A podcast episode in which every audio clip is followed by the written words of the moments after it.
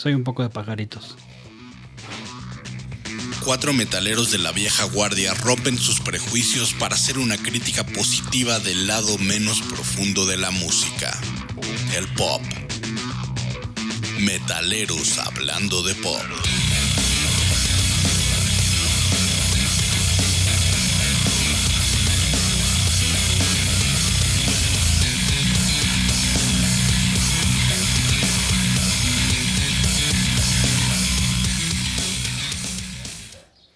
Muy buenas tardes, estamos en Metaleros Hablando de Pop, el programa en el que cuatro metaleros viejos intentan buscar la redención de sus pecados y sus malas opiniones musicales, analizando música pop. El día de hoy quiero saludar a mi querido amigo Abraham Hernández. Hola, ¿cómo están? ¿Cómo estás, Abraham? Muy bien, listo. ¿Cómo te has sentido con este ejercicio? ¿Te sientes más abierto, más tolerante? Mucho más. ¿Duermes mejor? Podríamos decirlo que sí. Creo que me he podido aprender algunas cosas que no conocía de mí. Sí. Entonces creo que está interesante. Y otra pregunta, ¿en qué trabajas? Next. Mi querido amigo Ricardo Cismerol, ¿tú en qué trabajas? Yo trabajo en publicidad, hermano. Así. Así. ¿Cómo contestan los hombres una pregunta? Una sola palabra, no hay necesidad de más. Exactamente. ¿Cómo estás? ¿Cómo te ha ido con el ejercicio? Muy bien, ha sido muy liberador en muchos aspectos y la, el feedback que hemos tenido también de la gente que nos ha oído, la verdad es que también muy, muy bueno. Eh, creo que a, a ellos mismos les ha servido para... Hay, hay algo que muchos me han dicho, dice, ah, chis, yo no sabía que me sabía tantas canciones de Ese ese es grupo. el comentario más común, ¿no? Y eso está chido, eso está, está bastante padre. Perfecto. Mi querido hermano Gerardo Morel. ¿Qué tal, hermano? Yo, a mí sí me ha costado un poco de trabajo, sobre todo los últimos ejercicios que hemos hecho, pero ahí vamos. Perfecto. Yo quiero ofrecer una disculpa porque todos los episodios he dicho, he manejado como si el tema fuera secreto y la gente que, que ha escuchado el podcast, pues ahí viene un pinche letrerote, ¿no? Luis Miguel Romance. Entonces, perdón, es una No, no, falta creo que de ni yo tacto. tampoco me había dado cuenta de eso hasta ahorita. Entonces el día de hoy vamos a hablar de Cristian Castro, que yo tengo ahí un, un pequeño pendiente contigo, mi querido Abraham. Hace unos ocho años fuimos a ver a Tul al Palacio de los Deportes y yo estaba un poco tomado, tú estabas totalmente sobrio y en eso viste a Cristian Castro pasar y le chiflaste. ¿Qué pedo con eso? Pero yo creo que fue un tema de, de instinto, un tema donde eh, estás en, en una zona de confort, donde te sientes Sí. a gusto con la gente. El palacio, con chelas, exacto, exacto. cuero. Y de repente dices, madre, ¿qué, qué, qué pasó aquí? Evidentemente estuvo mal de mi parte, pero bueno. pues, Pero ¿cómo fue el chiflido? Fue, No sé. fue como cuando te ha pasado, O sea, porque hay chiflidos de... ¿te ha pasado alguna vez que estás en un lugar y pasa una mujer demasiado guapa con una ropa demasiado corta y, y sale algo de ti así Desde que estoy casado, no, no, no, no, no. O sea, nomás... Bueno, ¿has solo- visto alguna película Ah, en la que pasas? Así fue, así. Cabe mencionar que también el señor Castro iba vestido un poco flamboyante para la ocasión. Ok. Yo creo que la etiqueta de vestido para un concierto de Tool es muy, es muy aceptada. Es pantalón negro, Converse blanco o Nike blanco y playera negra de Tool. Y él sí iba con transparencias y tal vez una estola, que, que bueno, está bien. Pero no sé si eso te saltó. Yo creo que lo que más me saltó es su personalidad, lo que él representaba o representa incluso ahora en, en la música. No es alguien a que, a que, que- que esperes encontrarte en un lugar así, ¿no? Ok. Pues entonces el ejercicio está muy bien porque hoy vamos a juzgar su catálogo, hoy vamos a ver si ese chiflido fue merecido, si fue excesivo. Yo creo que si fue excesivo también merece un castigo Abraham. Sí, estoy de acuerdo. ¿Podemos cancelarlo de este podcast o no? Creo que sería muy fuerte, pero que, o sea, sí, sí, sí hagamos algo así rudo. Perfecto. Sí, estoy contigo. Sí, estoy de acuerdo. Creo- Tú, querido hermano, ¿cómo- ¿qué, pensabas de Cristian Castro? Yo creo que hubiera actuado similar a Abraham, la verdad. O haber, sea- haber escuchado de toda la vida a un Cristian que le cantaba al amor y a la delicadeza y verlo en un concierto de Tool, yo también lo hubiera, Pero tú también le canta el amor y la delicadeza, pero rudo, güey, no, pero rudo. no con el pelo teñido y, y ensayote y hilo dental. Ya te imaginaste. Por Sí. ok. Pero ¿por qué, Gracias. estás, por qué estás salivando? Guácala, qué rico. Sí. ¿Qué, qué datos generales tenemos de Cristian, señor Cismerol? Muy, muy buenos datos. Tiene, el señor tiene al día de hoy 17 discos de platino, 3 discos de oro, uno de diamante por el disco de Viva el Príncipe. Este, tiene eh, 52 sencillos en su haber, 12 de ellos en primer lugar y ha vendido hasta la fecha arriba de 35 millones de copias en- alrededor del mundo De todo su catálogo. de todo su catálogo. Algo que también eh, encontré que se me hizo bastante interesante es que el registro de voz de él es de tenor ligero y contratenor, lo que lo lleva a tener facilidad para dar notas altas y agudas. Eh, justo llega a la nota B5, que es la más alta que se puede alcanzar en una canción de estudio, y la G2, que es la nota más baja también en una canción de estudio. Eh, está catalogada en el, en el rango de 3.2 octavas. En ese rango de voz, para que comparemos, está Aretha Franklin, Annie Lennox, Bat- me- Matt Bellamy de Moose, el, de- Ah. el vocalista de Moose, y James Rivera, el vocalista de heavy metal de la banda Hellstar. Y te voy a decir alguien más, José José. Por eso Cristian pudo hacer muy bien su papel de intérprete de José José. Ah, sí, sí. Sí, sí no- y no se extraña nada, ¿no? En, en ese disco de canciones tributo a José José, súper bien. Y ahorita que hablaban de las notas, hay una canción de José José, no es de las más famosas, que se llama Tu Primera Vez. Sí. A mí me parece que esa es la canción de José José. Con más rango. Sí, empieza muy bajo y de repente sube cabrón y vuelve a bajar y, y tiene unos tonos medios. Y la hace perfecto. O sea, no, no- yo no creo que esa canción la pueda hacer alguien que no, no tiene la voz edu- educada. Yo venía oyendo en la mañana por amor a ti y empieza en un registro muy bajo y después se va a tonos agudos que sí tiene un rango. Parece ser que veíamos Rich que es el promedio, ¿no? De un buen cantante, tres octavas es muy decente. Sí. Mike Patton, el de Fate No More. O sea, él está en la cima del rango vocal, que son seis octavas, que es un chingo. Axel abajo- Rose como cinco Abajito octavas. del ¿no? está Axel Rose. Ajá. Oye, mi querido Abraham, ¿y qué me cuentas? También tiene un pedigrí ahí, cabrón, ¿no? Sí, pues bueno, evidentemente viene de, de- de familias eh, de- del medio artístico, eh, eh, empezando por su mamá, eh, gran actriz, conductora. Eh, yo creo que a mí en lo particular creo que su parte de conductora se me hacía muy natural. Está cabrón, y, yo- conectaba chingón con la gente. eh, era como... muy natural. Sí, sí, sí. Era, era sencilla, pero se, se podía codear con quien fuera. Yo me acuerdo de su programa de Mala, Noche. no, todos los viernes. Ahí, Aparte güey, duraba horas. Fue la primera vez que oí a Chabelo hablando Con voz normal. con voz normal. Traumante, Y yo Me creo, ¿no? traumó Sí, sí, súper cabrón, güey. ¿No se acuerdan un programa de un famosísimo de esos de Juan Gabriel? Yo me acuerdo que nos despertábamos nosotros como a las 6 de la mañana y seguía el programa. Sí, sí, sí. Está- O sea, la verdad es que yo ahora veo las, los programas en YouTube de Verónica Castro y qué chava tan talentosa y tan natural. Y agradables, o sea, la verdad sí, Sí. sí, le comprabas muy bien todo su programa. Y, y- y le- si, el, si el artista se prestaba, lo dejaban toda la noche. Sí. Y aparte muy mexicanota, hablaba Sí. como típica mexicana de clase social media, media baja y identificaba y conectaba con, con la raza. Sí, yo creo que ella supo que su papel de Rosa Salvaje le pegó por algo y dijo, de aquí- por aquí está el, el- la, la fórmula y, y se siguió. ¿Y ustedes saben algo de cómo el loco Valdés se, se metió ahí? Bueno. De- de- también él, yo creo que tenía las llaves de todo mundo ahí en Televisa, ¿no? Y aparte, bueno, hablando del papá, eh, los hermanos también, que tenía Tintán, de los grandes eh, cómicos, Don Ramón. y don, y don Ramón. Entonces tiene un pedigrí fuerte de, de esa parte. No sé qué tanto tuviera relación con su papá de, de Chavito. Digo, al final, eh, incluso está registrado con los apellidos de la mamá.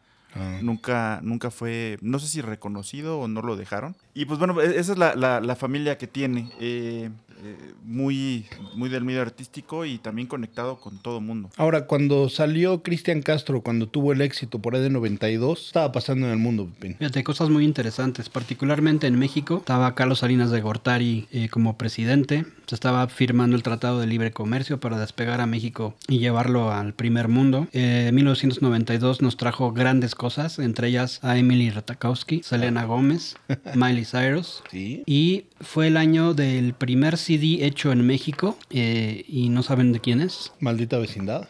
Daniela Romo con Que vengan los bomberos. Ese año, desgraciadamente, también nos quitó al Chavo del 8. Fue su último episodio en Ah. el 92. Y a Benny Hill. Eh, la música, eh, en el 92 estaba con todo el tercer disco de Maná, donde jugarán los niños. El tercer disco de Caifanes, El Silencio. El Magneto, con su Cambiando el Destino. El tercer disco de Thalía, Paulina Rubio, La Chica Dorada. Y 40 y 20 de José José, su, disco número 27. Madres. Eso en México. A nivel internacional, escuchábamos eh, El Dirt de, Alice in de Chains. Alice in Chains, El Automatic for the People de R.E.M., Uy, no sé cuál me gusta más. Angel Dust de Fate, de Fate No More, Ese. Sí. Keep the Faith de Bon Jovi, y bueno, grandes discos, ¿no? Películas. Para México fue un, un gran año porque en ese año eh, pudimos observar como agua para chocolate, que ganó 10 premios Ariel, El Bulto, El Mariachi y Anoche Soñé Contigo. Buenísima. El- los premios Oscar correspondientes al año del 92, Unforgiven, Drácula de Bram Stoker, que también su la música del disco es, es genial, eh, Aladino y The Crying Game. En la televisión veíamos telenovelas Las secretas intenciones, donde precisamente Cristian y Yolanda Andrade eran los protagonistas. Y justo con esa novela ganaron los dos eh, el premio TV Novelas como, re- como revelación del año. Muy merecido. Sí. También veíamos a Talía con su novela de María Mercedes y Baila conmigo con Capetillo, Vivi, Pau, Stephanie y Andrea.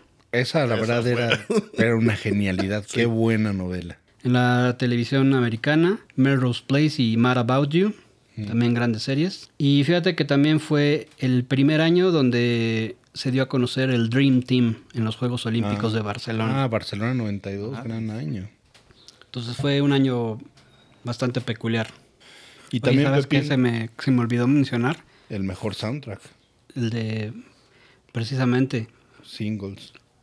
Singles y toda la toda la, la ola grongera. Yo recuerdo que yo estaba totalmente clavado en el grunge y en el trash. Y de pronto vi No Podrás en Telehit y me llamaba muchísimo la atención la guitarra. Se me hacía que era una guitarra así bastante, bastante peculiar. ¿Tú te acuerdas dónde estabas en ese momento? Sí, bueno, estaba en la prepa y mm, bueno, yo lo escuché en casa por mi hermana, no me gustó, pero fíjate que sí, la guitarra tiene algo, tiene eh, ese no podrás tiene algo, es Ki- Kiko Cibrián.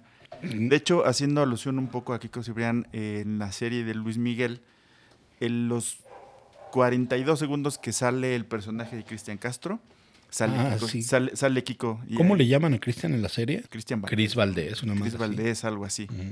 Sale con su chalequito.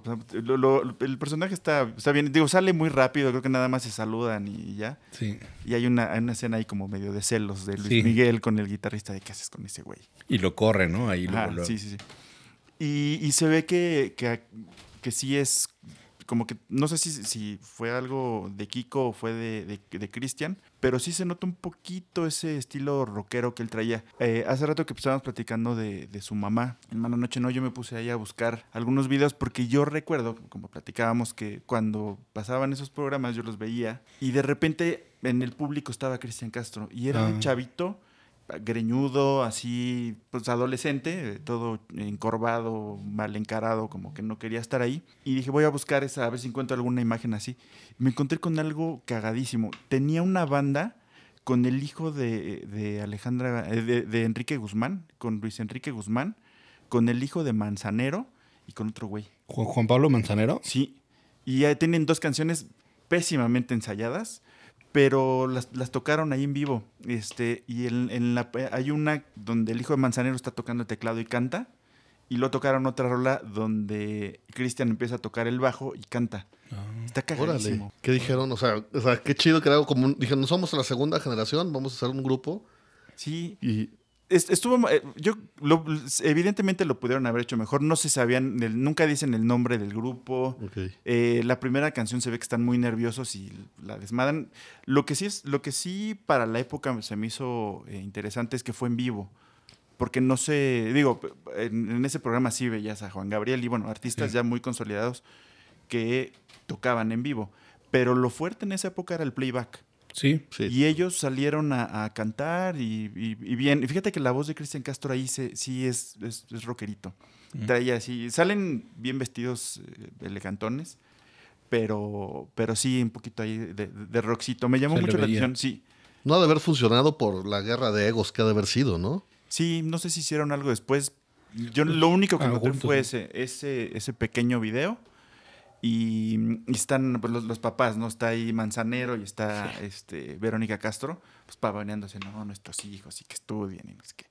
Tú, mi querido Rich, ¿dónde estabas en, cuando lo viste la primera vez? Yo no mira, re- recuerdo seguramente ya está, era tercero de secundaria quizá y me tocó haberlo escuchado quizás por la no- telenovela, yo creo. Este ha de haber sido mi primer contacto. O sea, la verdad es que yo creo que en esa época en la tarde sí eran telenovelas en la casa desde las 4 de la tarde y te ibas chutando todas y seguramente fue la primera vez que lo escuché. Na- nadie le, nadie le lo escuchó con Gallito Feliz. Digo, yo sé que existía la Yo, lo, canción. yo eso ya me tocó ya mucho más reciente después. que su... ajá, De hecho, le decían el gallito. sí. Sí. Le decían el gallito. Pero no, yo no recuerdo esa canción hasta ya que estaba grande. Sí. Y, de, y de desmadre, yo creo que de repente la canta. Ahora yo sí les voy a decir algo que, que está fuerte. Yo sí decía, este güey canta como niña. Sí. O sea, fue mi primera, de mis primeras, este, eh, ¿cómo se dice? ¿Reacciones? Opiniones. Sí, fue, este güey canta como niña. Pero fíjate y- que sí, y- sí, sí, y- no y lo había lo- pensado y, es, y es cierto, pero también es bien radical ese pensamiento. Había grandes bandas más ochenteras, Sí. Halloween y todas esas que cantaban igual, güey. O sea, tenían unos rangos Con ese registro. Muy agudos, ajá. De, de, Y- "Ah". Pero no- tu metal no decías que era de Ah, niñas. claro, no, pero este no. güey lo oyes. Sí. Y aparte, o sea, yo lo sí, y lo voy a decir aquí, que, que- que está, que justo para eso es el programa, para abrirnos y, y romper con todas esas barreras. Yo sí decía, o sea, yo, se- yo me sentía que iba a ser Joto, porque así decía yo, Sí. sí, oía a Cristian Castro. Claro. ¿no? Y esa era una postura muy cañona en ese Y bueno, momento. No, no te estoy defendiendo porque sí es un, un sentimiento extraño estos días, pero somos gente vieja. Exacto. Y en 92, pues la verdad es que la sociedad te decía ciertas cosas y, y las seguíamos. Exacto. Yo lo que contaba la otra vez que, que había alguien que me pegaba en la escuela era porque estaba cantando Cristian. A mí un amigo me decía, tú ponte a cantar con ellas y así ya vas a tener una oportunidad para echar desmadre. Entonces yo me iba con las chavitas de, de la escuela, cantábamos eso y era, ay, qué cagado, ese pinche metalero está cantando. Y llegaba mi amigo y me daba putazos. Es que te dijo, no, nomás cántalas, no te tienes que pintar también rayitos, cabrón. O sea, Y aparte querías cantar las de Mimi, querías ser Mimi de Flans, güey. Ahí un poco. Confundí. Yo, yo- sí, yo creo que nunca te dieron la información completa, amigo. Y te metiste en pedo solo. Tú, Pepín, ¿qué, qué recuerdas en 92? Yo sí estaba en la peor época de mi alcoholismo en el 92.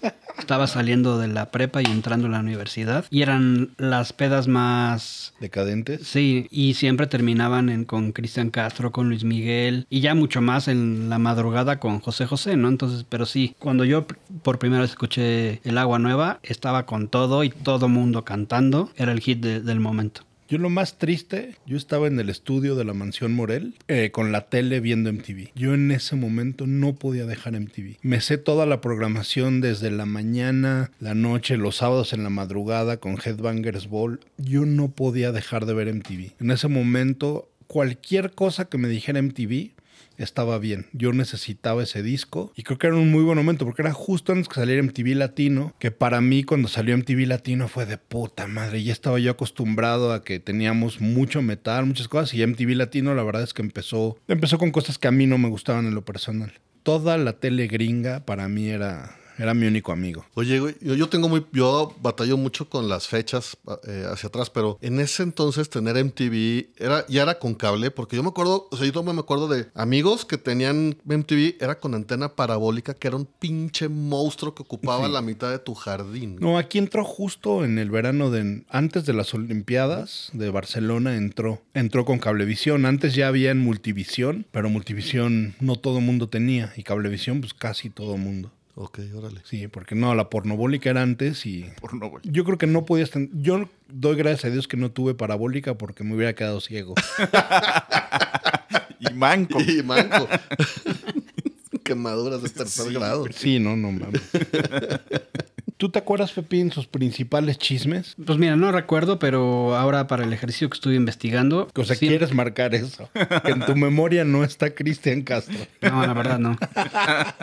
Pero lo que, lo que encuentro es que siempre se dudó de sus preferencias sexuales, siempre andaba cambiando de look, que se, que se pintaba, que, que se pintaba los ojos, todo, ¿no? Entonces, Sí. eso, eso era así como que el más importante. Luego también te encuentras que sus que no era que no tenía una estabil- estabilidad con sus parejas y que sus mujeres se quejaban de él, ¿no? Incluso creo que su primer matrimonio decía que, que dormía antes de dormir se tomaba una, una botella de, de un biberón con leche, ¿no? Ah, Entonces, pues sí, eran chismes más que nada. Pendejos, ¿no? Sí, pero fíjate cómo está cabrón eso. Y de lo que platicabas hace rato de, La sociedad. de la sociedad y de, y de por qué estaba tan apartado el rock del pop. En el rock pintarte el ojo, hace, eh, el pelo largo, lo, lo veías muy bien. En un popero que se pintaba el pelo, que se- ya lo ves como joto. eh, y lo Claro. catalogabas así y está, está muy cabrón que... Yo tenía en mis cuadernos de, de la secundaria, o sea, uno era Axel en calzones, la verdad, otro era Tommy Lee en calzones, y la neta es que pues sí, yo lo veía normal, pero ¿por qué sí tolerabas eso? Y si yo hubiera tenido Cristian en ¿En- calzones, yo que? Pepín me rompe la madre. Eh, Sí, sí.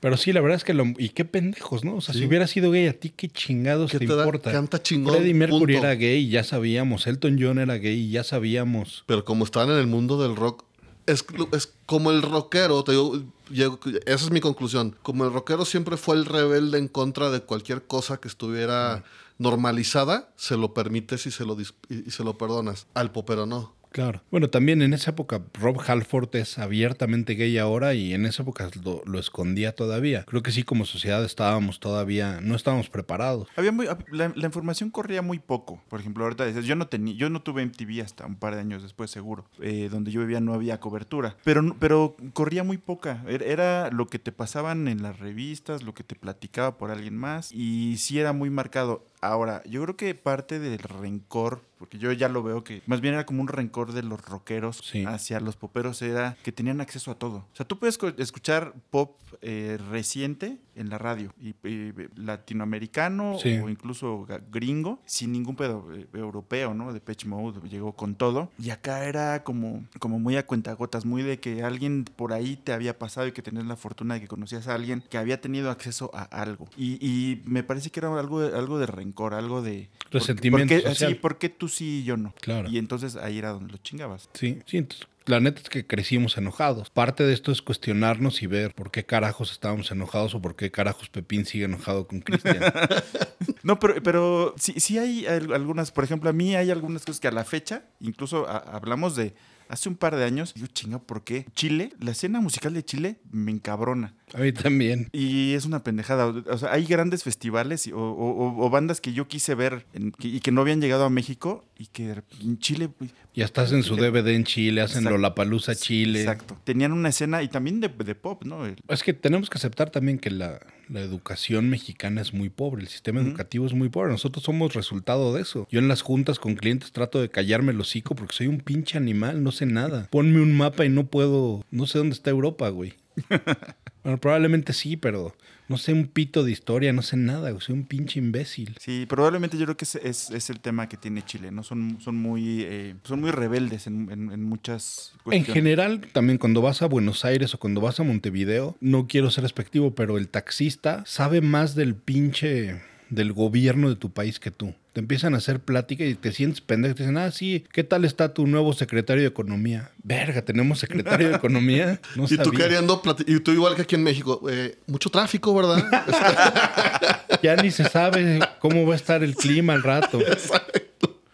Sí, la verdad es que sí somos. Y pues sí, ese resentimiento creció. Y ahorita pues ya nos estamos cuestionando diciendo, a ver, ¿por qué carajo soy así de pinche primate? Sí, sí, ahorita ya tienes acceso a todo, ¿no? Ya, eh, incluso de ambas partes, tanto como fanático como para producir. Tú puedes hacer, de- si tú quieres hacer música, tienes acceso a un montón de herramientas, incluso algunas es que ahora está bien chingón, hacerlo. porque antes te llegaba la información que los medios querían que te llegara, que tú supieras. Hoy el mismo artista te dice de primera mano Claro. lo que quiere que tú sepas. Bueno, ahorita, ¿tú qué haces, Rich? Si quieres sacar una rola, te metes a YouTube, pones Sweet Child of Mine, guitar, y tienes la tablatura, tienes lecciones de 20 personas. No te acuerdas, Abraham, yo cuando yo empecé a tocar en 92 la guitarra, tenía, habían dos revistas por ahí en Sanborns que la neta eran muy caras para Caras. mí. Pero yo me acuerdo que había que ir al Chopo, güey. Y para nosotros que éramos satelucos, ir al Chopo era, era una expedición larga y peligrosa, güey. Sí. Y yo me acuerdo que llegabas al Chopo y desde que estaban los chavitos ahí que te estaban taloneando con inciensos y con caramelitos te asustabas. Bueno, eso no importa, pero tú llegabas al lugar de las partituras, güey, y las te daban un catálogo y las encargabas, güey. Las encargabas y ibas la semana siguiente al chopo por ellas y decían, ah, Ah, no, se me olvidó. Entonces, más o menos tienes que esperar un mes para sacar una pinche canción en fotocopias. Fotocopias. Que aparte estaban caras, güey. Entonces, puta, las rolas que, que, aprendías, o sea, sí, cuando tenías ya una partitura, puta, te la aprendías y hasta que no la sacabas toda, no la dejabas. A mí, ¿sabes qué me pasó, güey? Eh, bien cagado, porque yo en el 93 me acuerdo de ir a comprar una guitarra, una electroacústica negra, me acuerdo perfecto. Negra, huevo. Sí, sí. Yo fui, la tenía. De ahí me fui a la, a, la tienda de revistas a comprar como 20 guitarras fácil que había. Valía madre si era José José y, o sea, porque eran las que había, güey, ¿no? Es una de Gons y todas las demás eran de mexicanas. Y empecé a tocar dos días. Al tercer día se me desafinó y dejé de tocar la guitarra siempre, güey. Se fue al closet con, tu, con tu traje de karate, con tu abtoner. Exacto. Con todo eso y valió madre. Tu pogobol. Y, y realmente. tu pogobol, exacto. Y hasta ahora, la verdad que tienes como bien la facilidad de, de, tener una app que te da las clases, de que con el teléfono afinas tu guitarra y ya, ya, ya se, vuelve. Sí, o sea, tú ahorita puedes encontrar seguro un video del güey que inventó ese riff diciéndote, no, pendejo, el dedo meñique va acá. Exacto, exacto. Sí, sí. No tengo la menor idea de qué estábamos platicando, pero ni qué ni por qué llegamos acá, ¿verdad? Pero ¿Qué estábamos haciendo en ese año? Ah, perfecto. ¿Qué opinan de Agua Nueva, su debut? Creo que tiene tres, cuatro grandes canciones. No, no me encantó. ¿A poco? sí, no. No, no, no. Pero, pero las cuatro que tiene que me gustaron, creo que son bastante buenas. Tiene muy buen trabajo de guitarra, ¿no? Sí, Sí, lo que platicábamos de Kiko Cibrián creo que lo hizo bastante bien. Se nota ahí un poquito el, estilo. Y me gustaron, justo las, las, que me gustaron fueron como eh, de ese estilo, las, las medio rockeritas, poperas. Porque tiene unas baladas como bien clavadas, ¿no? Cuéntanos, Rich, los datos de este disco. Agua Nueva, el del dato más importante es que estuvo nominado el premio Grammy como el mejor álbum de pop latino. Perdió contra John Secada. Muy, muy buen disco, ¿no? Otro día más sin verte, que luego ya le tendríamos que dedicar quizá un, un episodio, ¿no? Sí. Este, y, y yo creo que no podrás, es, es, es, un, e, e, es un himno al desamor, no sé, está, está, sí te llegaba. Ya cuando la, hoy la, me puse a escucharla nuevamente y sí, sí, sí, y recuerdo haber escuchado y cantado con un feeling Justo que hablas del feeling, creo que yo eso le aprendí ahora a Pepín con esto de yo no encontraba antes o no veía el valor de la interpretación. Y creo que sí, la interpretación que tiene, lo que te transmite, está bastante cabrón. Está tan cabrón que son de esas rolas que la, tenías de fondo y aunque no quisieras, empezabas a moverte, güey. O sea, sí, sí te hacía bailar o por lo menos empezar a moverte ante yo el esqueleto de alguna manera. Sí, el riff de guitarra es pegajosísimo. Y, y, la, bueno, creo que lo, lo que llama mucho la atención del disco es justo cómo arranca con esa potencia vocal y con esos rangos que se ve que desde un inicio los tenía. Eh, yo empecé a buscar un poco de información. Eh, bueno, estuvo trabajando con varios profesores eh, vocales y hay uno que se llama Seth Riggs, que este güey trabajó, por ejemplo, con Prince, con Michael Jackson, con ah, Madonna, con Stevie Wonder. O sea, le invirtió creo que eh, eh, es otro de los temas justo del disco de, Agua Nueva, ¿no? Que dicen que se lo financió vendiendo un coche 82. Ajá, sí. Sí. Que en esa época el, coche 82 valía 2 millones de dólares. Exacto. Pues por eso pudo. Pues pudo pagar un, eh, un, instructor vocal de ese nivel, irse a grabar a California. Tendremos que hablar de la gente si estoy yendo gritos de niños ahorita en el podcast. De, entonces no hablamos nada de la mazmorra, del sótano. Eso no. Me deslindo totalmente. Bueno, sí, perdón, ya, en serio, son los vecinos. Son niños, tienen que jugar, pinche gente exigente. De Spotify, ¿tuviste algunos números por ahí del agua nueva? Ahí te va. Bueno, en, general, eh, tengo que por amarte así, uff, ahí les va, esto está cabrón este dato. es que por amarte así tiene 124 millones 656 mil reproducciones. Madre. Una canción que dura 4 minutos 32 segundos. ¿Cuánto tiempo crees tú que tú, Diego, te tardarías en escuchar esa misma cantidad de veces? Ah, cabrón. 1024 años una sola persona se tardaría en escuchar esa misma cantidad de veces la rola. Madres. Eh, me, me tardé, déjenme, sí les tengo que decir que me tardé haciendo estas multiplicaciones porque estoy bien pendejo para la matemática. Pero ya cuando No, pero, lo ya, repasé, pero viendo la cara de Diego, ya creo que estás muy por encima, güey. Así dijo, madres, ¿dónde hay un abaco? No, no, sí lo tuve que repasar muchas veces, pero sí está cabrón. Dije, tengo que ver, o sea, cuánto es, esto es en tiempo, ¿no? Lo pasé a horas y luego a días y está cabrón. O sea, son. O sea que esa canción es, está, mm, tiene más plays que no podrás. Está, eh, sí, está cabrón. por arribita de No Podrás, porque No Podrás está con 121 millones. Madres, yo no digo, no, no- hubiera perdido. Si hubiéramos apostado, hubiera perdido. Yo también, la verdad, es yo, yo pensaba que No Podrás iba a estar en el top. Sí, sí, sí. Eh, y ya cuando entré, eh, por Amarte sí le gana por 3 millones de reproducciones. Abajito de, bueno, les digo, está No Podrás, ¿no? Con 121 millones de reproducciones. Le sigue Azul con 82. Lloviendo Estrellas, que sí, para mí es una muy buena rola, con 55 millones, ya casi 56. Es mejor así, con 44. Y Resistiré con 17. Ahora, del- de, su segundo disco, Un Segundo en el Tiempo, ¿qué, qué números hay por ahí, Rich? Segundo en el tiempo, con ese tenía 18 años él eh, y, eh, y ya había, con ese ganó ¿Tenía premios. 18 años? 18 años, güey. Mierda. O sea, a los 18 años tú todavía, este, No, todavía te hacías pipí en la cama, ¿no? pues, por supuesto. Yo dejé de tomar pecho a los 17, un año antes. No sé si sea tema de este podcast, pero Sí, no, no, no, no está bien. Y no, y después de lo que dijiste hace unos minutos Gracias por compartir. Y sobre todo la imagen que me llega ahorita, güey. a mí de ese disco me... Y quiero decir que mi canción favorita de Christian ahora es, es Mejor Así. Se me hace que tiene de los mejores precoros en la historia y el desenfado y la gratificación que te trae el coro cuando grita ya no quiero de ti nada, se me hace magnífico, se me hace... Pero, puta, hacer una, hacer una canción pop es este... Atinarle a lo que siente la gente es... Y, y esa canción, güey, o sea, es, es cuando justo, ya no quiero, de-". no manches, sea, en ese momento toda la banda se Sí. ponía a brincar, güey, y a gritarla con sentimiento. O sea, realmente toda la banda sentía ese mismo y A ver, cabrón. este, estamos llegando a un, a un lugar... A un lugar... este, Peligroso. ¿En dónde estabas que hubiera gente cantando? discoteca, en la discoteca y seguramente Ahora- en medio de la pista, de decirlo. Ahora nada más, en esa discoteca habían mujeres que hayan nacido siendo mujeres. La, eh, sí, la cajera. No, no, claro, yo siempre fui a discotecas mixtas.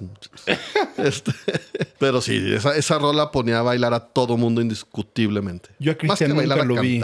Yo a Cristian no, nunca lo vi en vivo y nunca estuve en una situación, nunca estuve en una situación donde se, esa canción se oyera grupalmente. No, yo tampoco. Nunca. ¿No? Seguramente en alguna fiesta ya después, pero no. Ah, sí, eso sí. O sea, en un antro peda. o algo así, no, nunca. Yo tampoco lo, nunca lo vi en vivo. Hasta ahora en pandemia hizo algún concierto online Ah, no y, vi. y lo, lo vi. O sea, En vivo. ¿qué dejaste de ver por ver ese concierto? ¿Cuánto pagaste? Híjole, como... O sea, sí pagaste. Sí. Y de tu decisión fue. No, no, no, fue mi esposa la que la quería ver. Ajá. Sí, claro. Claro. Yo estaba en primera fila. Exacto. Estaba Mr. Bungle No, y Cristian. La, la verdad es que sí quería verlo, sí me llamó la atención porque ya, pues, eso fue hace... un ¿Estás par de cambiando, meses. Abraham? Sí, fue un par de meses y dije, vamos a darle. Tiene buena voz, vamos a ver qué... Ok. La, la idea fue a de ella, pero el meet and greet ya fue lo que tú quisiste pagar extra, ¿no? Y- Pero sabes que no, no me encantó. No, en vivo. No, no, no, le, una producción pésima. Eh, justo un par de semanas antes hubo igual una transmisión online de Los Tacapulco, surferos, bu- buenísimos. Y una producción excelente, las cámaras, la música, llevaban un güey que dibuja eh, en vivo, parte como del grupo. Y dije, güey, y costó, no sé, güey, creo que, o sea, si lo comprabas no sé qué día era la mitad de precio, pagué 80 pesos. Se me hace que por Christian fueron 200 o algo así. Y el güey cero producción. Era una tarima como en un como en el garage de su casa. La taparon como con cortinas. Músicos buenos, pero nada, o sea, no no no no me no me atrapó. Ahora, ¿y musicalmente se oía bien? Sí, sí, Ah. traía muy buenos músicos, cantó bien, pero no, no, le, no, le, no le puso 14 pesos a su producción. Nunca voy a olvidar. ¿Qué opinas de esa canción? Pues fue el primer sencillo del disco, me parece. Y sí, también era de las rolas de que en la fiesta era para cantarla y gritarla y bailarla, ¿no? Ahora, con esa rola ganó eh, la mejor canción del año en los premios Billboard, este, justo con este disco y con esa rola. Entonces sí, sí marcó. Yo, yo esa canción sí me gusta, pero siendo muy objetivo, creo que es una canción que no creció tan bien, ¿no? No envejeció tan bien. Sí es muy extraña. Si saliera ahorita sí sería de, ay, cabrón. Sí, y eh, como que fue una, fue una canción, a mi parecer, que él más bien utilizó para demostrar más sus modulaciones de voz, ¿no? Y, y- y raro, o sea, sí, hoy es raro. Claro, fue un putazo, ¿no? Sí, claro. Yo quisiera hablarles de lo mejor de mí, de, de 97. Yo me acuerdo y ya estamos abiertos en este, en este podcast, ¿verdad? ya vale madre. Ya. No hay que fingir más. No. Yo me acuerdo que en el año 94 yo estaba obsesionado perdidamente con Luis Miguel. Digamos que pasaba mucho tiempo pensando en Luis Miguel. Ok. Y cuando salió el comunicado de prensa de Segundo Romance, venía un último track que decía Lo mejor de mí, escrita por Rudy Pérez. Y ese, ese comunicado de prensa salió yo creo que un mes antes del Segundo Romance. Y yo me acuerdo cuando fui a comprar el disco, porque sí lo fui a comprar, perdón Abraham, fui este... a- Escondidas. Fui a Plaza Satélite a comprarlo y este y me acuerdo que vi y dije, ah, chinga, falta la canción de lo mejor de mí. Y muchos años después, no sé qué habrá pasado, seguramente Luis Miguel dijo, no, ¿sabes qué? Esa, esa quítala. Y la apañó este Cristian, que yo creo que sí fue algo... Es una canción muy bonita, que creo que hubiera quedado muy bien en el segundo romance, pero este como que la agarró después ya Cristian Castro y pues como decía Pepín, qué bueno que, que son canciones que se retomaron, ¿no? Que si no, pues no existiría, nomás sería un chisme ahí pendejo mío. Pero tener esa canción está padre. Sí, sí, sí, definitivamente. Y Yo creo que es algo que, que también hizo muy bien, como las del Príncipe, que, que Justo. ponen, ponen en moda y ponen, actualizan canciones que son muy lindas y las vuelven a poner eh, a traer a generaciones nuevas. ¿Qué nos cuentas tú, Pepín? Sí te debe... A ti, José José, en lo personal te gusta, ¿no? Sí, sí me gusta. ¿Y qué opinas de la etapa de Cristian de, de José José? Eh, fue muy buena, para mí fue muy buena. Incluso en el radio alguna vez escuché alguna canción y dije, es José José, y lo confundí a, a Cristian con José José. Creo que lo hizo muy bien, de- creo que se aventó cuatro años con, con esas interpretaciones. Sí noté que tiene arreglos un poco más modernos, porque sí eran canciones completamente setenteras, ¿no? Sí. Pero los tonos, la melodía, el sentimiento que le pone Cristian, eh, te digo que en ocasiones lo confundía y no sabía si era Cristian o era José José. A mí de, ese, de esos discos, la de Gotas de Fuego, se me hace excepcional. Esa canción con José José, la verdad es que me pasó, nunca le puse atención, pero la interpretación de pinche Cristian Castro, se la recomiendo, está excepcional. Sí, tomó varias canciones que no eran tan, tan famosas de José José, pues las, las interpretó muy bien y las modernizó. ¿Ustedes han visto la nacada que hizo la disquera con José José? Tú de pronto te metes así a Spotify o Apple y está cabrón porque vienen 25 discos de José José. Con ranchero, con este Trío. trío, mamada y media. Y de repente te pones a ver, hijos de toda su puta madre avariciosos de pito, agarraron los tracks de voz y le ponen este casi casi bossa nova y es el mismo pinche track de voz. Y nomás le van cambiando el Le ritmo. ponen mariachi, le ponen... Porque también pues entiendo, ¿no? O sea, José José es una mina, pero fue una mina que duró pocos años. Yo creo que ya para los noventas ya esa voz se había... Lástima, pero bueno, lo que iba es que ahora ver a Cristian Castro cantando esas canciones y verlo en vivo, pues se vuelve una posibilidad de ver a José José que nosotros no tuvimos. Sí, de acuerdo. Sí, totalmente de acuerdo. Ahora, mi querido Abraham, siempre se sabía que tenía el mismo tatuaje que Maynard de Tool. De Tool. Siempre se supo que le encantaba Tool, pero por fin se animó a hacer su banda La Esfinge. ¿Qué opinión tienes de La Esfinge? Mira, el, el disco tiene, hablando de calidad de sonido, Sí. me parece que es muy buena. Todo se escucha bien. No sé si fue la intención de- del- del disco. ¿De qué año es esa grabación, esa producción? Es del es de 2014 el disco. Ah, bueno.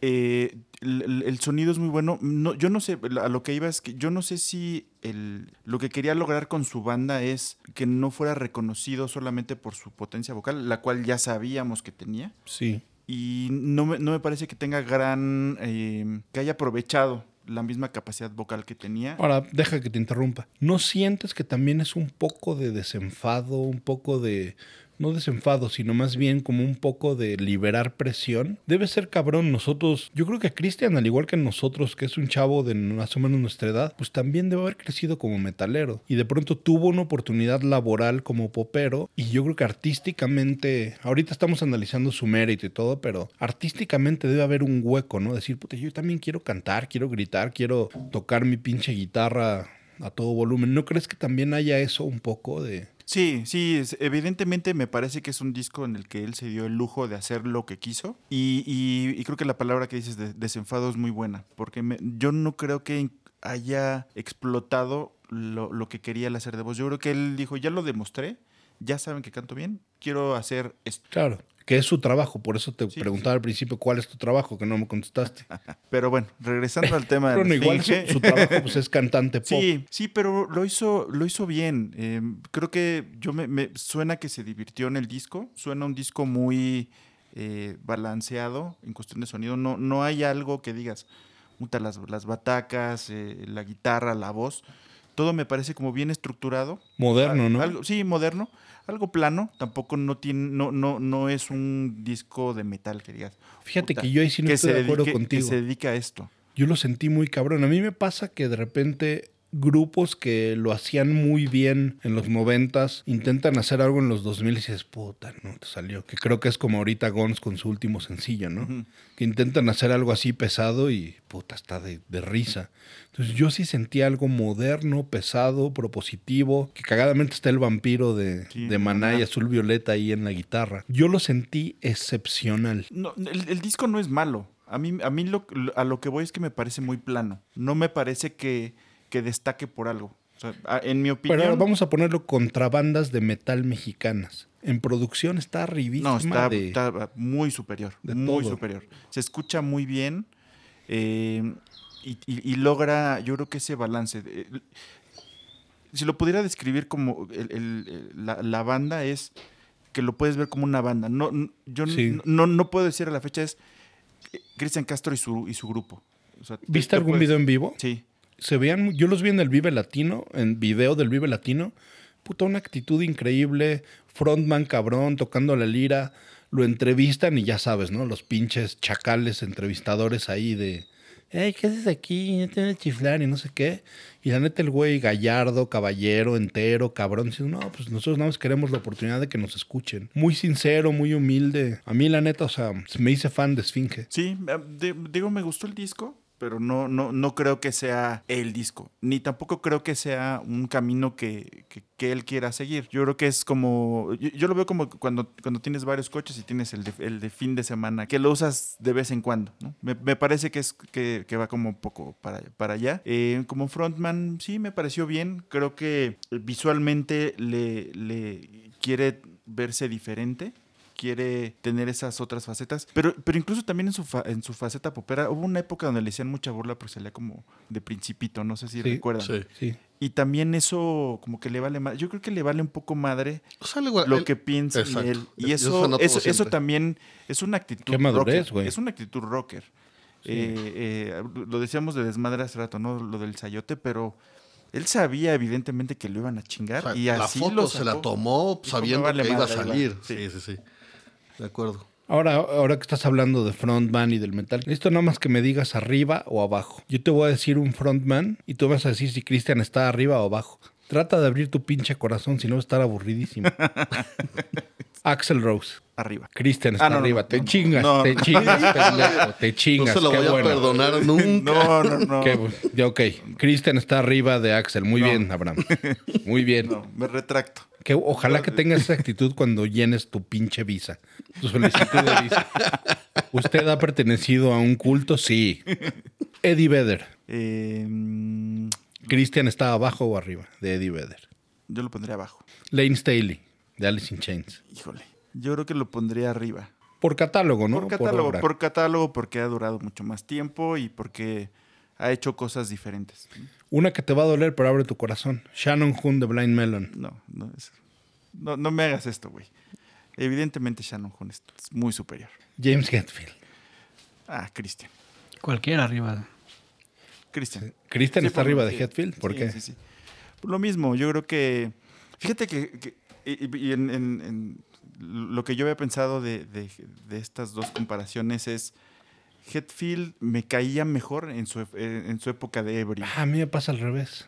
No, puta, a mí me da una hueva verlo así de, ay, gracias por vivir. Ah, yo soy como Doñita porque antes me cagaba, me cagaba. Y tienes Metallica. cuerpo de doñita. Me caga- me cagaba este Metallica y ahorita lo estaba viendo en un video que Elton John dice que Nothing Else Matters es una gran rola y James Hetfield llora. Se me hizo precioso verlo llorar, güey. Me, sent- me dieron ganas de abrazarlo, decirle, todo está bien, güey. A, a lo que voy es como frontman Sí. en un concierto, me divertí más viéndolo pedo, aventándole chela a la gente y así, siendo grotesco. Sí. Creo que esa es la palabra, pero de repente medio grotesco. Ahora, eh, ¿qué se siente estar vivos? ¿No? Porque Eso- ya no es un, ya no Sí, es una sí, personalidad sí. rockera. Pero ve cómo es, ¿por qué no, cabrones? El, bueno, estamos hablando de eso, güey. O sea, que justo eso es lo que te, nos pasa No, y nos pero ¿a sigue poco no se pasando. puede ser rockero y ser positivo y Sí, buscar sí, la sí luz? se puede, obviamente, y de eso se trata el programa, güey. Pero todavía nuestros corazones no lo aceptan del todo. No, son una basura no, ustedes. no, pero si, si él siempre hubiera sido así, es diferente. No, pero a ver, tú eres exacto. igual que a los 16 años. No. Es que también ese es el pedo, güey. Sí, la- Maynard decía eso, ¿no? Que yo creo que Maynard y Tool son la banda más juzgada y que su pinche, su fanaticada son de los más ojetes que decía, no seas cabrón, algo que escribí cuando tenía 25 años, ahorita que tengo 50, me siento ridículo. Sí, como cantando. Chino Moreno cuando sacó Back to School, ¿no? Dices, puta, ya estabas. güey, Sí. ¿A qué escuela ibas? O a qué no? quieres regresar. ¿Qué bueno, materias debes? Esa rola también fue una broma para la disquera. Si te fijas en los White Ponies, no la incluyen. Porque tal cual la disquera les dijo, no puede hacer una rola así como que le gusta a la chaviza, que sea como de la escuela. Dijo, no, órale, puto. Vamos a... Y le hicieron para burlarse de la disquera. Entonces no Fíjate, está... no, no- no sabía ese. ese Sí, dato. pero a ver, contra Maynard, James Keenan. Ahí fíjate que sí pondría a Christian arriba. Y la razón es que hubo una faceta de Maynard eh, que a mí se me, se me hace que eh, como frontman tiene de, las, de los mejores performances. Sí. Y hubo una época donde el güey se paraba atrás El actual, güey, batería. sí, Ajá, sí. Así como, no quiero cantar, tengo miedo, o sea, puta, no. O sea, parecía un novatazo. Sí. Obviamente, potencia vocal y todo, interpretación excelente, pero como frontman, ese güey sí se me hace que fue para atrás. Sí. Y, y bueno, lo entiendo. Yo, yo soy de los imbéciles que fue a ver a a, San Antonio porque pensé que nunca iban a venir. Y ya sabes, agarré boletos hasta atrás, tapándome una bocina. Y adivina la bocina que era lo único que me tapaba. Maynard. A Maynard, que estaba atrásito de la bataca. Sí, sí, es que de Tool, digo, son grandes músicos y son Sí. unos pinches discazos los que tiene. Pero Maynard Pero no tiene el corazón ahí ya. Quieres ver a Maynard. Sí, se nota que para Maynard, o sea, él quiere hacer vino, quiere hacer Pucifer, a veces. que es, que es la parte que, que no se me hace honesta. Si ya no quieres, o sea, pero, pero es que también es el trabajo, ¿no? Una cosa es tu trabajo, que no Bueno, nos has pero- querido pero- decir en qué trabajas.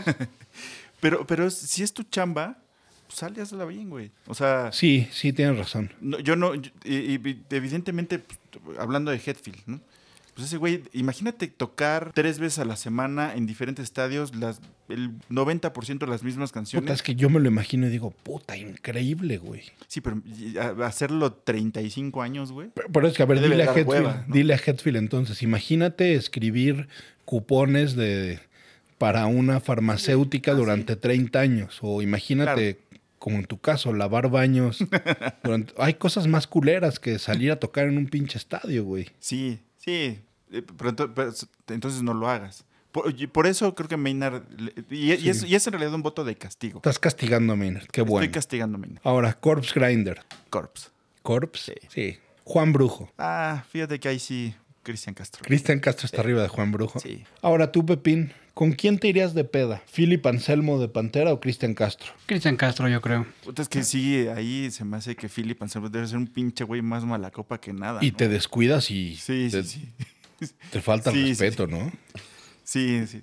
No, no, no, no, no lo haría. Es más, ni por un café, cabrón. Con Dove en la era de los Illusions que no se podía ni parar o Cristian Castro de peda. No, sí, con Dove. Con Sebastian Bach hinchadito o Cristian. Con Sebastián, para que me cuente cómo le fue con las Gilmore Girls. ¿No, ¿No crees que se estaría peinando todo el tiempo y viéndose? Oye, ¿no me, no me acabo de despeinar ahorita? ¿No Sí, que- seguro. Sí. Sí, y aparte se ve que sí, este, que si no está de buenas, se, se ve que si está de buenas y si te gusta Kiss es a toda madre.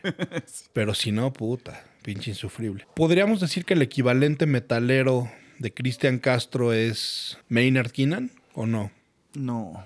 ¿Quién podría ser su equivalente metalero? Eh. A ver, estamos hablando que es un hombre libre, que es un hombre que tiene la piel muy gruesa, que si le tuitean lo que sea, se caga de risa, le entra al... Ahora, mí- pero se me hace muy injusta la comparación que estás haciendo. güey. Un equivalente metalero cuando él es metalero, güey. Tienes toda la razón. Tendría que ser con él mismo. güey. Tienes toda la razón. Tiene su banda de metal. Disfruta este momento, enmárcalo. sí, porque acaba de decir algo muy. Abraham te duele. Muy cabrón. Tienes razón. Sí. Viste algo que yo no alcancé a ver. Ah, por supuesto. Este, este ejercicio está vetado. Te y lo a voy a partir de editar. ahora. No, no, de este güey. No, no, no, Abraham, es- tienes toda la razón, güey. Pues con eso vámonos a una cortinilla. Chinga tu madre. Metaleros Hablando de Pop es traído para ustedes gracias a Dinner in the Sky, una experiencia única en el mundo donde 22 comensales son elevados mediante una grúa a 45 metros de altura para disfrutar de un delicioso menú gourmet, tragos premium y una vista espectacular. Reserva ya en dinnerinthesky.com.mx y vive una experiencia de altura. Llegamos a la parte de las conclusiones, caballeros. Veo con mucho, con mucha satisfacción que tu corazón se está abriendo. Sí. Ese Abraham que, que tenía autógrafos de Glenn Benton, de Jeff Walker, se está suavizando y está siendo un hombre más justo, más sabio y más este, tolerante. Sí. Y, y- y con, con más experiencia. Creo que eh, el ser tan O sea, honesto. ¿vas a hablar bien de ti? Por supuesto. Ok, sí, está bien. Tienen unos 45 minutos más. Bueno, si vas a hablar de ti, dinos en qué trabajas. Entonces les decía que Maynard. no, el ejercicio me, gusta, creo que eh, eh, se aprende algo nuevo. Hay cosas como. Son detalles que, que vas viendo de un artista y que, y que no, no. hacen que no lo veas como con las dos o tres cosas que tenías de tu adolescencia o incluso ya de, de, pues, de vida adulta. El objetivo de este podcast era lograr la apertura. Si tú ya lograste la apertura, entonces sería una hipocresía mantenerte en este podcast, lo cual me lleva a dos opciones. ¿Debes salir del podcast y entrar una persona que me caiga bien? ¿O tenemos que acabar el podcast en el episodio 4? Pero, pero el, eh, mi core Sí. sigue siendo el metal. Ah, ok. Entonces- Y- pero ya lograste la apertura, ya eres un hombre sabio, eres un hombre balanceado. No, pe- pero, pero, pero es una apertura, eh, no quisiera decir parcial, pero es una apertura que, que trato de hacer lo más justo posible. Sí. Es decir, como te digo, yo lo, lo vi en, y lo, lo estoy juzgando por un solo, por un solo concierto Stream. online y no me gustó. O sea, dije, el güey, no, no, no, no me gustó. Entonces cre- creo que hay que tener como esa, o sea, ser, ser justo, es decir, güey, sí tiene un gran poder vocal, tuvo muchos aciertos con las canciones. Y hay un par, por ejemplo, la faceta de sus, de sus baladas iniciales a mí no me gusta. Me gustan esas canciones como medio rockeritas. Más movidonas. Más movidonas. Las baladas no, no, no, no puedo. Una pregunta, si te lo vuelves a topar en algún otro concierto, ¿ahora qué le gritarías? Esfinge. o, o, sayo- o sayote. ¿Cuándo vamos al vapor, O el papá? dedito. Bueno, mi querido Abraham, felicidades. Gracias por haber estado en el podcast. ¿Por qué no dejamos que la gente lo decida, Rich? Ándale, me gusta. Voy a poner ahora, como no, como gracias a este güey, tampoco no vamos a tener votación de, de versus. Claro. Entonces vamos a votar si sigue. No, pero sigue. sí se puede. Puede haber un versus. Sí, Eso es versus, lo que yo sí, creo. versus sigues A ver, o no sigues. A ver, no me obligues. Aquí yo tengo la consola y puedo apretar mute. Tendría que investigar cuál es tu número de micrófono, estirarme. Aprenderme bien cuáles son los números, en algo qué de orden van. ejercicio que no quiero hoy. A ver, Entonces, ¿qué dices? Nada. Chill. Censura. Censura. Bueno, entonces, por favor, Rich, vamos a poner en las redes sociales si alguien quiere tomar la silla de Abraham o si alguien dice, no, ¿sabes qué? Abraham te duele, debe seguir. Me encanta, porque aparte ahí estamos generando. Hay una. ah, No hemos platicado de eso, No. pero hay mucha incógnita de quién es Abraham Te Duele. No, ah, sí es cierto, sí hay mucha Sí, hay incógnita mucha porque una persona pregunta. De dos que nos han preguntado, es una gran. Bueno, pero podemos resumir quién es Abraham Te Duele, ¿no? Sí, sí, sí. Es un chavito que vivía enfrente de Santa Fe, que un día fue al mall, se enamoró de Marta Higareda y al final Jimena Sariñana le gritó y se murió. Es correcto. La mató Poncho. Exacto. Y Abraham Te Duele es el chavito que... Es el. Es el chavito que grafiteaba abajo de los puentes, que patinaba y cogía abajo de los puentes. Exacto. Es todo lo que tienen que saber de ti. Porque ni trabajo tiene. Exacto. Mi querido Rich, tu conclusión.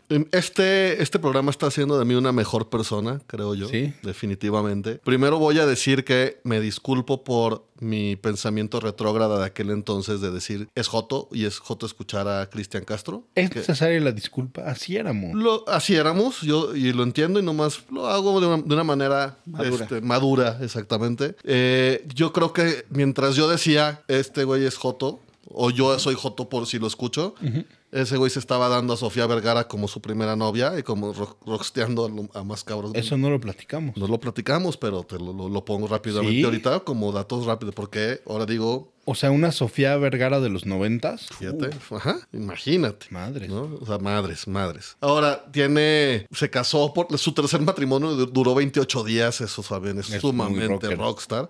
Sumamente.